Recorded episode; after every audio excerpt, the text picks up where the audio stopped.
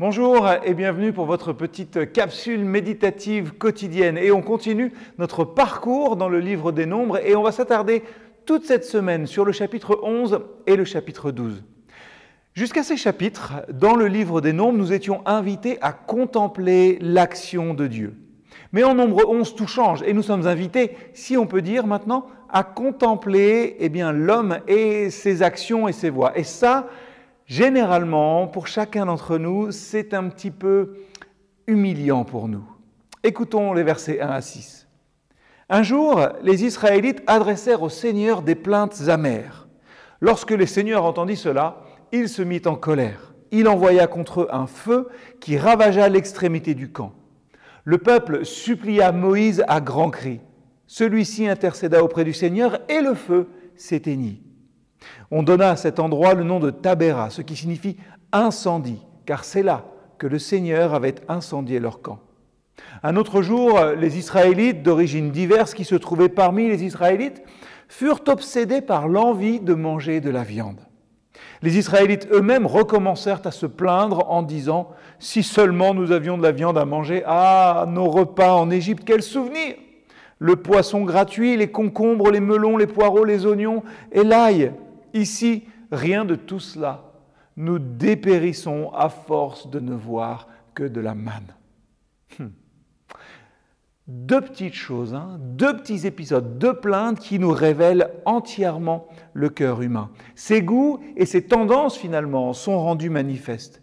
Le peuple soupirait après l'Égypte et jetait en arrière des regards, oubliant finalement eh bien, les coups, les coups de fouet de l'oppresseur, la fatigue des fours à briques pour faire ces briques de paille. Ils ne se souviennent finalement que des ressources par lesquelles l'Égypte avait satisfait leur corps. Ça nous paraît loin, mais comment réfléchir cela aujourd'hui? Comment l'actualiser pour nous? J'essaye un petit instant. Notre cœur, votre cœur, perd-il parfois la fraîcheur qu'il tire de la vie divine. Est-ce que la parole de Dieu, sa lecture, la prière deviennent pour vous quelquefois une charge ennuyeuse et un peu machinale? Et dans ce cas-là, que fait votre regard? Peut-être qu'il se tourne vers ce que vous viviez auparavant, et puis votre cœur va suivre ce regard, et finalement, les pieds vont suivre votre cœur.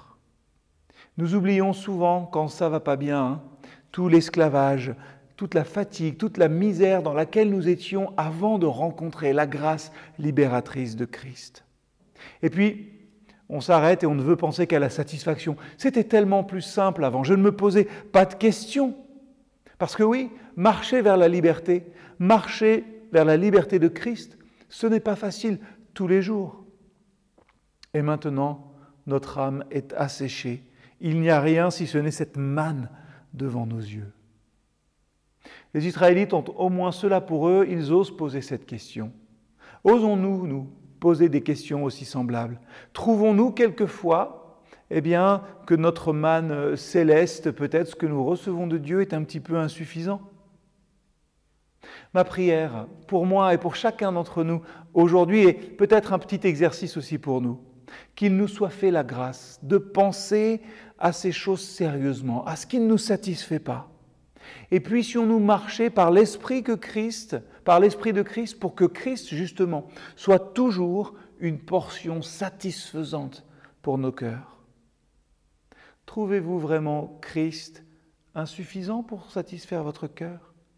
Avez-vous des besoins auxquels il ne peut répondre pleinement? Si c'est ce que vous pensez, hein, dites-lui tout. Confessez tout à votre Dieu.